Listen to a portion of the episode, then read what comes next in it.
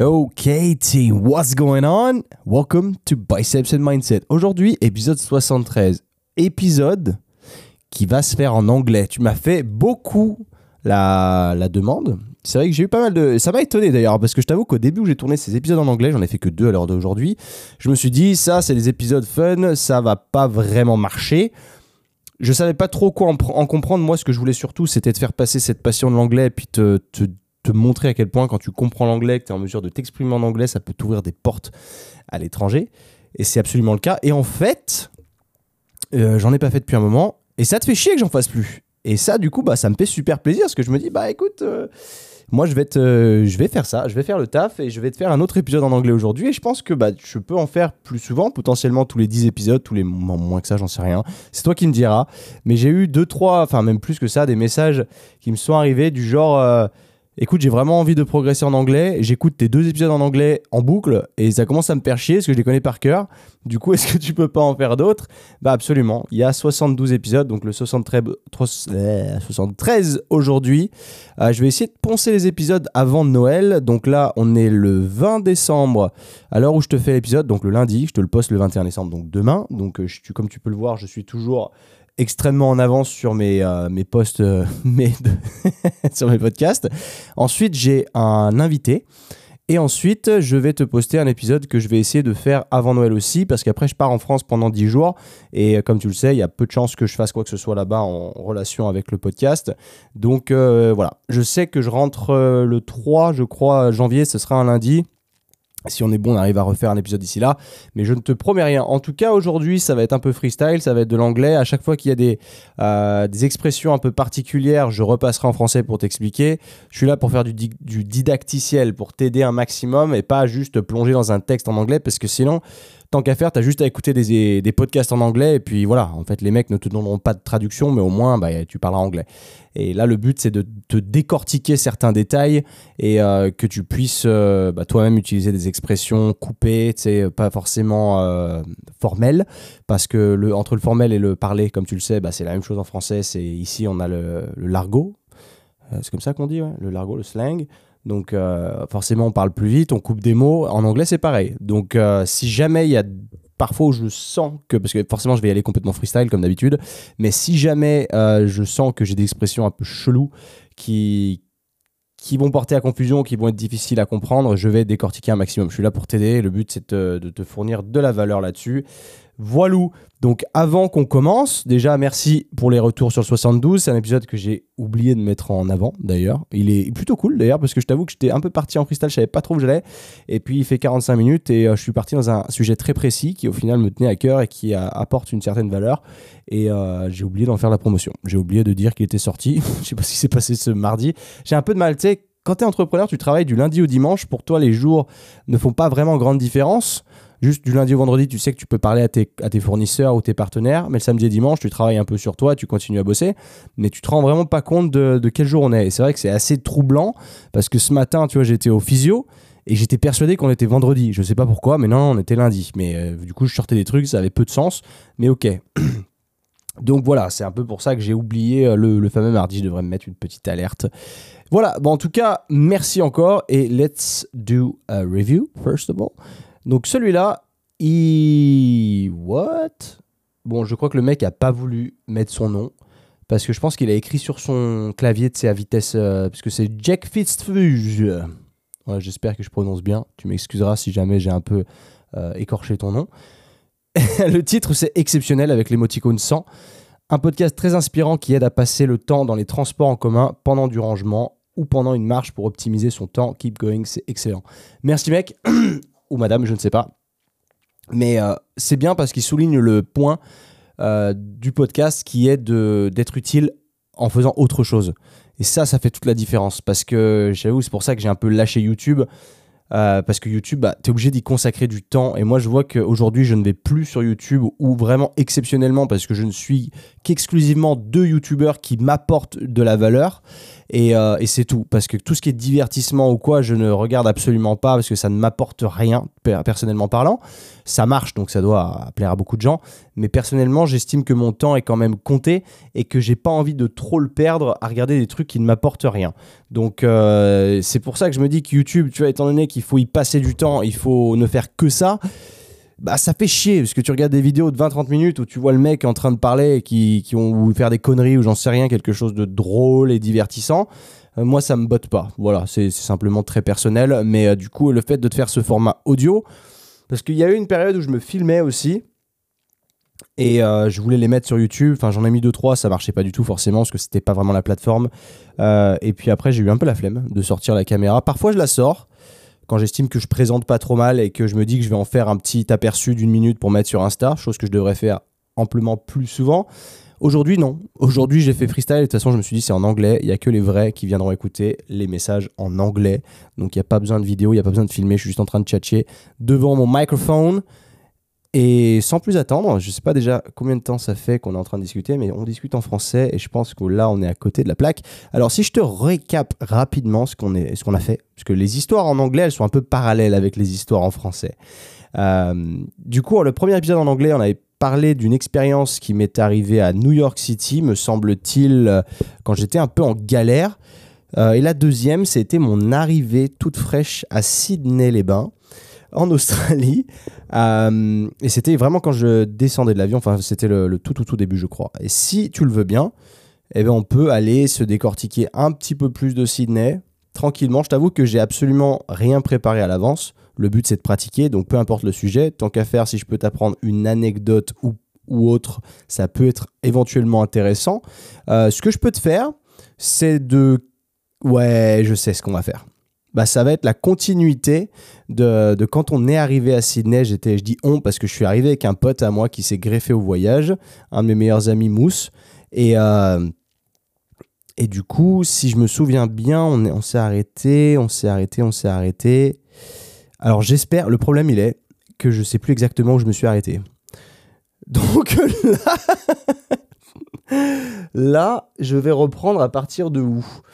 Euh, bouge pas, je te fais ça, je réfléchis deux secondes et on va se faire, on va se faire, je dirais, alors on était arrivé, si tu te souviens bien. Déjà, il faut que tu l'aies écouté le précédent. C'est important, c'est toujours de, c'est ta pratique en anglais. Il faut que tu l'aies écouté. On arrive à, à Sydney, je crois qu'on était arrivé dans notre premier Airbnb, euh, c'était que des... Ah oui, putain, exact, j'en parlais de ça. Il y avait avait pas de fourchette, il y avait que des, euh, des chopsticks, donc des, euh, des baguettes de chinois, parce que c'est beaucoup, enfin des baguettes de chinois, c'est très raciste, des baguettes, des baguettes, euh, des baguettes, voilà. Euh, parce que il s'avérait que la population à Sydney c'était environ la moitié asiatique, et c'est vrai que quand tu le sais pas, bah, ça surprend un petit peu. Et tu te dis, oh putain, en fait, on dirait qu'on est en Chine un petit peu. Mais, mais voilà. Mais sur ce, let's get started, man. So, So I'm going to try not to speak too fast. I'm going to try to take my time for you to understand as much as possible. Uh, something actu- actually really interesting. Someone within the Playbook Academy uh, is trying to learn English pretty badly. He really wants to head to the US next year, and I wish him luck on this because he's going to do it. He was wondering about his accent, meaning, oh, dude, like, uh, I I'm getting better at English. He's only 18 years old, by the way. I'm getting better at English, but I, I feel my my accent is still pretty terrible. So it's like a French accent, accent the French accent. You know, uh, you know what I'm saying exactly like this. What I told him is, first of all, you need to focus on the vocabulary and everything else, like a sent the the sentence syntax, all that kind of stuff before you actually worry about your accent. Your accent do not matter. Like who cares? As long as you can be understood by people, who cares? Who cares? Like seriously, like the accent comes afterwards and you'll see depending on where you live, you're going to pick up a few things depending on the people. And to me, when I first got started, I had a little American accent, a little, like not too much. I've never had the very strong French accent because my dad used, speak, used to speak extremely good English. So I picked up on him. I really wanted to sound like him. So that's why. Uh, and when I moved to the US, well, obviously I was full, I was surrounded by American people. So I picked up a little bit of this. But in the end, I figured that when I moved to Australia, I picked up the Australian accent a lot more and a lot quicker than the accent in um, the US. And when I moved to the UK afterwards, people actually thought I was Aussie. I was from from Australia, and they're like, "Oh, uh, because I was introduced as like French Australian, like half and half. I was like, I'm I'm not even half anything. I'm just French. That's it. And uh, they say, well, you really sound Australian. And uh, that was, I guess, when someone tells you this, you feel great about it because you're like, wow, no one can actually know that I'm French. But you know what? Like I've been hiding from French people from day one when I moved to Sydney. Actually, I'm going to talk about this, so that's a great idea. Um, so with my friend, we actually tried to sound as much as possible like Americans, English, whatever that wasn't French. Because in the street, we didn't want people to pick up that we were French, and we didn't want, we didn't want French people to know that we were French. So even sometimes we, we cross like let me tell you this: the, within the first couple days that we moved to Sydney, we looked at a Facebook group called uh, the Frenchies in Sydney. So we met up with a few of them. So they were organizing parties and stuff. So we went to one of those parties, and uh, one thing came up really fast is like if you start hanging out with those people, you're gonna do that all the time. And if you do that all the time, meaning you know you're gonna speak French all the time. And if you speak French all the time, it's not as much time spent on actually practicing English. So it's actually shooting yourself in the foot because you're not going to be learning as much as you could. So when we did that party, we met a lot of people. And to be completely honest with you, we met a lot of people from Paris, like rich kids from rich families. So not grateful whatsoever. They just they, they just came here with daddy's money basically. So we really quickly realized that we didn't fit in that kind of group. So we just left. And uh, from that point on, we said, well, we're done with the French. Not as in we don't like French people, but as in we need to be with locals. We need to interact with locals. We need to perform English. Like, because him, when I first moved there, so I take into consideration that I, I had just left uh, New York City, so my English was good, but his was like school level, like pretty fucking terrible. So in the end, to him, it was pretty bad to actually hang out with French people. So we decided to hang out just the two of us. But then, as soon as he got a job, he was only surrounded with locals. So the good things to him, even though he couldn't really make sense of what he was doing, what it was he was saying, sorry. So he was just compiling words, a couple words one after another, meaning he wasn't actually doing a proper sentence with grammar th- that's it. That was just like, or um, how can I say that? No, I don't, I don't even know how to make example, but you know, like, I'm gonna do a little bit French here. Au lieu de te dire, tu vois, je, tu me plais, je t'aime beaucoup, il would say, euh, en gros, il dirait, moi aimez toi. Enfin, tu vois, si, si, si je te fais le, le, le parallèle, c'est qu'en gros, tu vas juste accumuler un mot après un autre sans qu'il y ait aucune syntaxe dans ta phrase. Donc c'est comme ça qu'il faisait au début. That's why. And he actually learned really fucking fast because he only spent. You know what I'm noticing as well is me, I have an issue with a, a few words. Meaning he, H E, very often I pronounce it E. I shouldn't because I my H is becoming silent as I'm French because when you speak with the French accent, this is what it would sound like.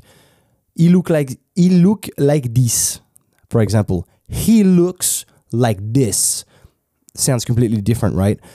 So that's why uh, what was what I was saying at first is at first don't even practice with your accent. Just try to be better with with words. And then you're gonna see afterwards with the, the, the people you're gonna be interacting with you're gonna be just picking up how they say things like how not how. See what i'm saying? Like because in french we don't have this h. We don't have it. So meaning we don't pronounce it. We say hawaii. We don't say hawaii you know what i'm saying that that's why so to me for example he is a very big issue because very often I want to speak fast. So I say, he, he does that. He does this, he does that. He does this, he does that. It's an effort. To me, it's very annoying, but this is something I need to be working on. So, what was I saying? Yes. So, we made it a mission to stay away from French people, which is not like even though like sometimes that was actually very funny very very funny story we hang out in the street we were actually chilling with someone from Australia, I think, but we bumped into a group of French people for some reason. And one of the French started speaking English with, English with us because he obviously didn't know we were French. And the goal was not to be discovered. And it's actually funny to play this kind of stuff because it shows if your accent is good or not. So this is how we were getting started. So he didn't. My friend didn't say anything because he wasn't really good at it. Uh, I don't even remember what he said. I think he said it was because he's uh, he's from he's uh, born in he was born in French in France, but he's uh, his family is from Morocco. So I think he said he was from Morocco. Uh, so that's why his English wasn't great. But anyways, to me, when they ask, what I did is I tried to put on my strongest Brooklyn accent that I picked up from all the dudes I was hanging out with in the US when I was playing American football. And they were like speaking really like ghetto, you know, like, yeah, yeah, right, yeah. I don't even know how to, to actually make it sound because I don't remember. But um, yes, so I spoke like this and I said, yeah, dude, I'm not French, I'm from Brooklyn. And I said that just as. it, must, it must sound so arrogant to you, maybe, but it was just a game that we played. And the guys couldn't pick up that I was French. So it was great for me. So I kept on going with the game. And then we just left because we didn't want to hang out with more French people. But that was funny. And this is something you could definitely implement at some point. Uh, if you feel more comfortable with your accent, just give it a go. You try it out when you're outside, when you're in a different country. Give it a go. Try and speak the, the, the language and see if people can pick up that you're not French or not, if they are.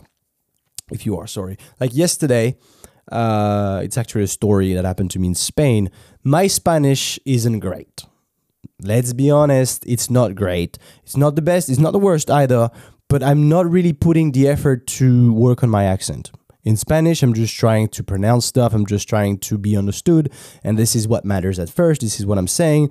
Extremely important to be understood before playing the American. You don't need to pretend that you have an, an, uh, an American accent if you can't actually speak properly. So, f- this is what I'm doing in Spanish. So, I was in a store, Levi's, to buy jeans, and two girls were speaking Spanish. I mean, with the the counter, the the, the person that was on the counter, and I could clearly tell they were French. I was like, I can pick it up. So now it's my turn to speak with the the person behind the counter but they were next to me. So my goal, I made it a mission again, was to not be recognized. it was like I was undercover. I'm like, I don't want to be picked up. I don't want people to think I'm French. So let's see how I can do that. So I spoke a little bit. I tried to put on a Spanish accent however I could. Not great again, but as long as the sentence made sense and it was well constructed, if the accent is not too bad, people will have a hard time thinking you're French, and that's really important. If you see, if they see you struggling because you're missing words, then you're fucked. You're busted. So that was the mission, especially like it, it worked for Spanish. It works for any other language. But for example, for me in English, I had to have a perfect vocabulary to be able to even if I'm starting to make a sentence. Remember this, this is really important. When you try to make a sentence and at some point you're stuck with a word, you don't know how to say it. You don't know how to say it. You're just like, okay, so this is what I'm gonna do. I wanna go, I don't know. And you don't know the word. You don't know the word, and this will blow your cover. Ça va péter ta couverture. It will blow your cover. En gros, tu vas te faire griller. So the goal, if you don't know one word out of a whole sentence, let's say the whole sentence was like 15 words long, and you managed to actually do it properly, to do it really well, but you got stuck on one word, and people are like, well, he's not a native because he doesn't know how to say that. So you're like, fuck, I'm blown. So instead, try to find a synonym. Try to find something that means what you're trying to say, but not with the exact word you are looking for. This is extremely important. This is the capacity of adaptation. When you can adapt by switching words like this, this is what's to make you very good at speaking a language because that means you don't need all the words or you don't you don't need all the vocabulary. You can be understood by using different words. It's like using a different pathway just to go to the to the exact same target to the same goal. You know what i mean? Very important. So try to experience with this and try to make sentences. Try to speak to yourself out loud on in your head. Usually, if you make it in your head, it's gonna feel a lot easier, and you're gonna be you're gonna be like, "Oh, it feels really easy to speak English in my head." Yes, because you don't have to make the effort of opening your mouth, playing with your tongue, because it's really hard to to pronounce certain syllables, uh, certain words in English, because we're not used to it. We were born French, so we don't use our mouth as the in the same way as English people. We have they have pronunciations that we don't use in France. For example, th, the, to have the, the your tongue behind your teeth. We don't we don't do that. So that's why it's really hard for us. That's why we have such a strong French accent. So the goal is to really work on those little things and to see how you can pronounce it. I know my brother is trying to really improve his English and he's using an app that's only gonna monitor you on your pronunciation. Donc euh, je disais, mon frère a trouvé une app Par contre, je me souviens plus le nom. Donc je vais lui demander. Et euh, ça te juge uniquement sur ta prononciation. Ce qui fait que si tu prononces un truc mal sur le, les mots que ça te propose de, que ça te demande de dire, euh, ça te valide pas en fait. Donc il faut que tu continues à, à, prononcer. Et ça c'est vraiment cool parce que ça entraîne l'accent, ça entraîne la langue, ça entraîne ta bouche, ta position de langue, de dents, etc. pour pouvoir euh, bah, prononcer ces syllabes correctement. Et ça c'est trop cool. Ok. So, so, so, I think we went away again. We, we just did like we do when we do a French podcast. We just start talking about something and then we go a thousand miles away talking about something else. But that's fine. You know what? That's fine. We're still talking English. This is what matters. So take your time. Try to really decort. How would I say decorticate? I don't even know how you can say that. Decorticate. I think it's decorticate, but I'm not too sure. Uh, what would that be? Anyways, take the time to analyze what I'm saying. This is what I'm saying again. This is what I've just said. I couldn't find the word. The word. The word is better. I couldn't find a word. So instead of using a fake word, you use analyze. Decorticate, well, I'm not too sure. Well, analyze. You know what I'm saying? This is what I exactly what I'm saying. The this is a used like exact situation. I can't find a word. I find another one. It means the same thing? Ah, pretty much. People are to understand what I'm trying to say. And this is what matters. Sometimes you're looking for fancy, hard, very complex, and difficult words. It's not working. It's not coming to you naturally. Well, doesn't matter. I'm going to use a different pathway. I'm going to use a different word. My vocabulary is rich, even if it's not that rich. Just use one of the easy ones and make make up something around it. Like uh, add a few different words meaning towards what you are trying to say. And if the person in front of you understand what you're saying well you win. You win. This is what matters. This is how you do it. And this is why i'm telling you to when you want to practice english practice overseas. Just go.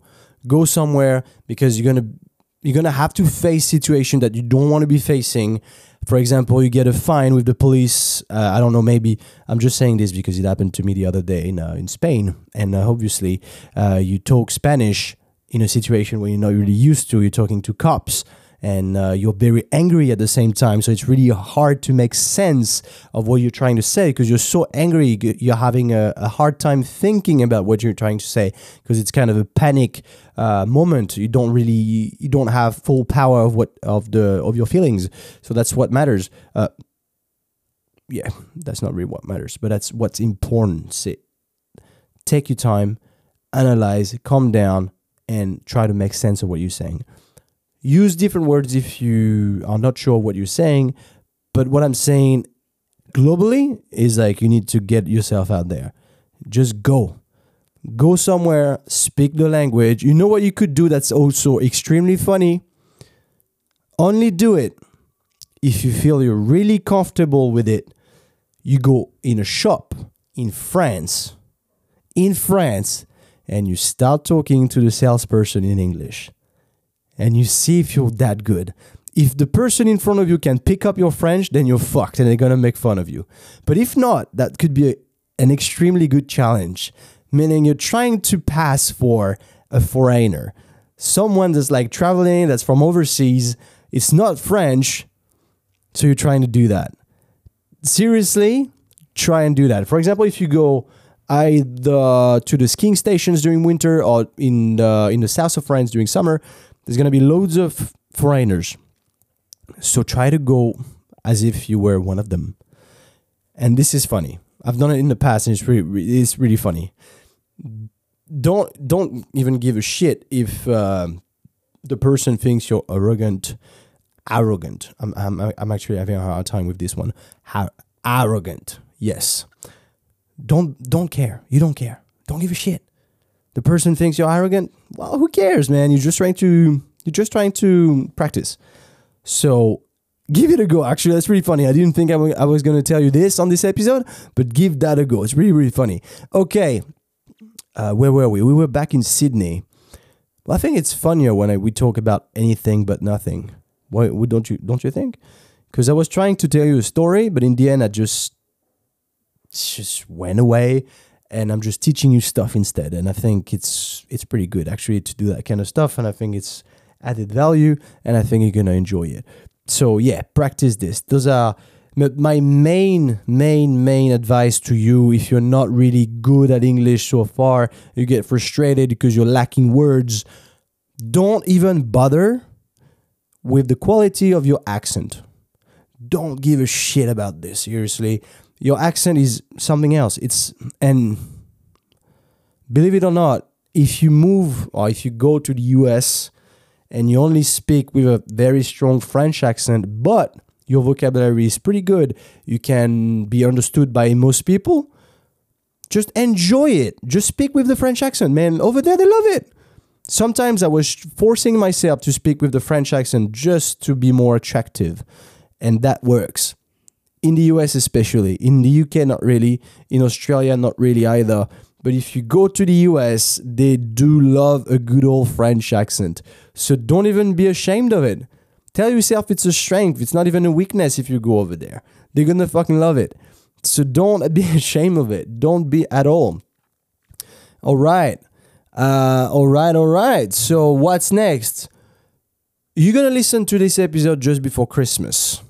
So know one thing, I'm gonna wish you a very nice Merry Christmas you're going to enjoy as much as possible with your family and friends. You can eat as much as you want. It doesn't really matter. Don't don't be a pain for yourself. Like if you want to eat more cake, whatever, just do it. Just do it. Who cares? Who cares? This is Christmas. You don't want to be restraining yourself from uh, from all this. Just just have a little fun. Enjoy as much as possible. Just keep in mind though that you're going to need to put back that training routine that you have, make it a lifestyle, train at least three times a day, a week, sorry, three times a week with a very strong uh, programmation. So this way you are you are very consistent on it. You train the same way every time, or you try to be better every time. Because if you just randomly train a couple times a week, that's never going to bring you a result. Let me tell you that. Don't be the one telling, "Oh yeah, I've been training for two years. It doesn't work for me. I've tried everything it, I don't change. I'm just still fat or I'm just still skinny, whatever. Doesn't matter. Okay, it really doesn't matter. So take it easy, man. What can I add to this? What what, what can we say? What do you want me to talk about? What do you want me to talk about?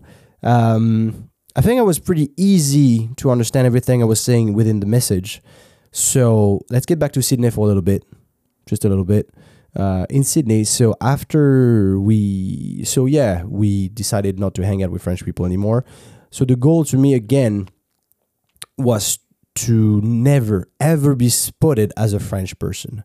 So meaning I was gonna, I, I had to teach classes uh, when I got my first job. So it was really hard for me because obviously you have to teach classes in front of 20 up to 30 people at the same time, not in your native uh, mother tongue. So it's really hard, it's really challenging, but it's also really impressive, meaning you're very stressed about it. I was very concerned about it, obviously, obviously, because it's really hard. It's a different language. So the goal to me was for them to not know that I was French. Ob- obviously, it's really hard, and it's a dumb like it's. You don't need to. You don't need to have people not thinking you're French. It's just a mission. It's just a challenge that I was putting myself onto, and that was good to learn anything, anytime you need to learn something, challenge yourself. That's why when we train, obviously at the gym, you need to challenge yourself because if you don't challenge yourself, you don't progress as much.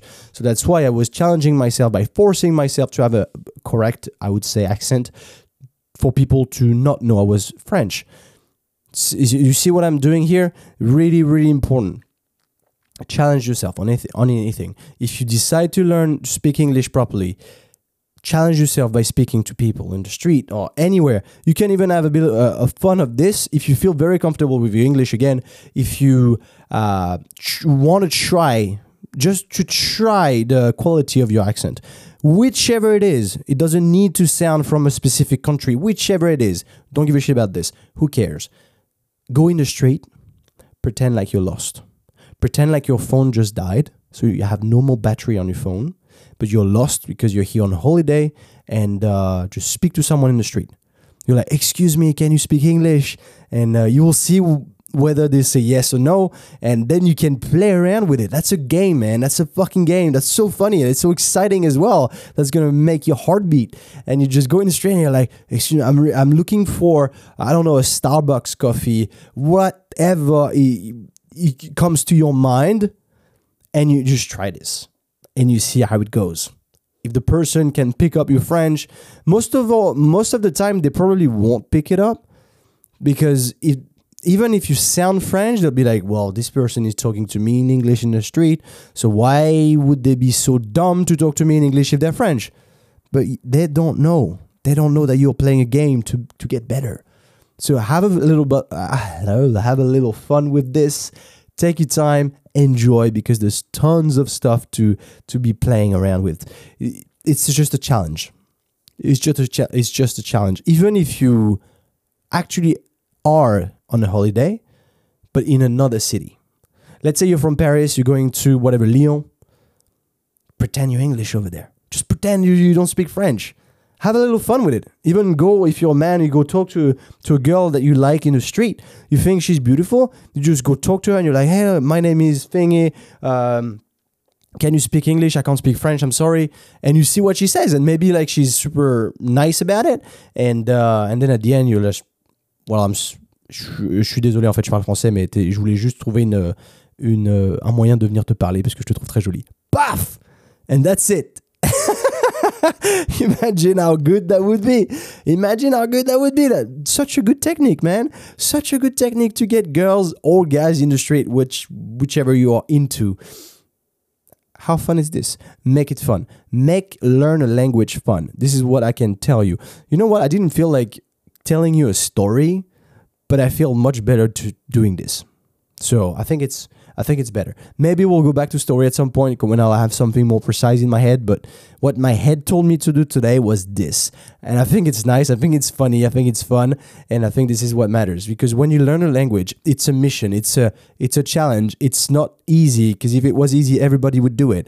But if you knew, if to, to, to this day your English is bad, you don't know what English can actually bring to your life and uh, the way, the day you will know about it, if you learn your English, you will love it and you will never regret a day of having been able to learn a second language. Because tell yourself that, like, not even half the population knows how to speak English in France. Not even, I would say maybe 20% can, can speak a good English. One person every five people, like um, something like this. So don't be ashamed of yourself for trying.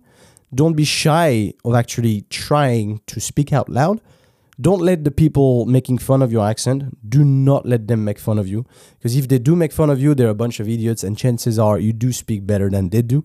And they just want to make you feel the, the way they feel basically. They would be ashamed of themselves but they're just making fun of you because they are ashamed of themselves. So don't you worry about this. Just practice as much as you can. Practice with people around you. Uh, practice with your friends. If the, if you have the same goal, just practice with this.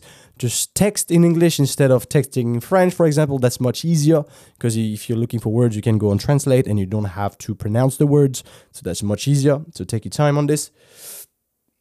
Désolé, j'ai des petits rots qui remontent de temps en temps. Là, j'ai bu un peu d'eau pétillante. Sorry. Um, yes. Challenge yourself again, if it was easy, everybody would do it. Think of it this way. Just make it a make it a life mission because if it's if the reason to your core is more important than anything else, nothing is going to stop you from learning. I've met so many people over 30 that are panicking and they're like, "Oh, now it's too late for me to learn now." Of course it's not. Of course it's not. It's amazing to be able to learn a language. Just make it a mission, make it a goal, and make that reason strong enough for you to work on this every day. Because if it's not, and if you don't see yourself, if you don't see the need deep inside of you to learn the, the, the language and you'll be like, yeah, that's not, never going to be useful for me. Well, you, of course, you're never going to do it. You're never going to do it properly. But in the end, if you're like, oh, that could be, I could actually talk, uh, start talking to people in English. Even now, we have Instagram, dude. Like all, pretty much all the biggest influencer, all the people are from overseas. This is so easy now. Everybody speaks English online. So practice with these people.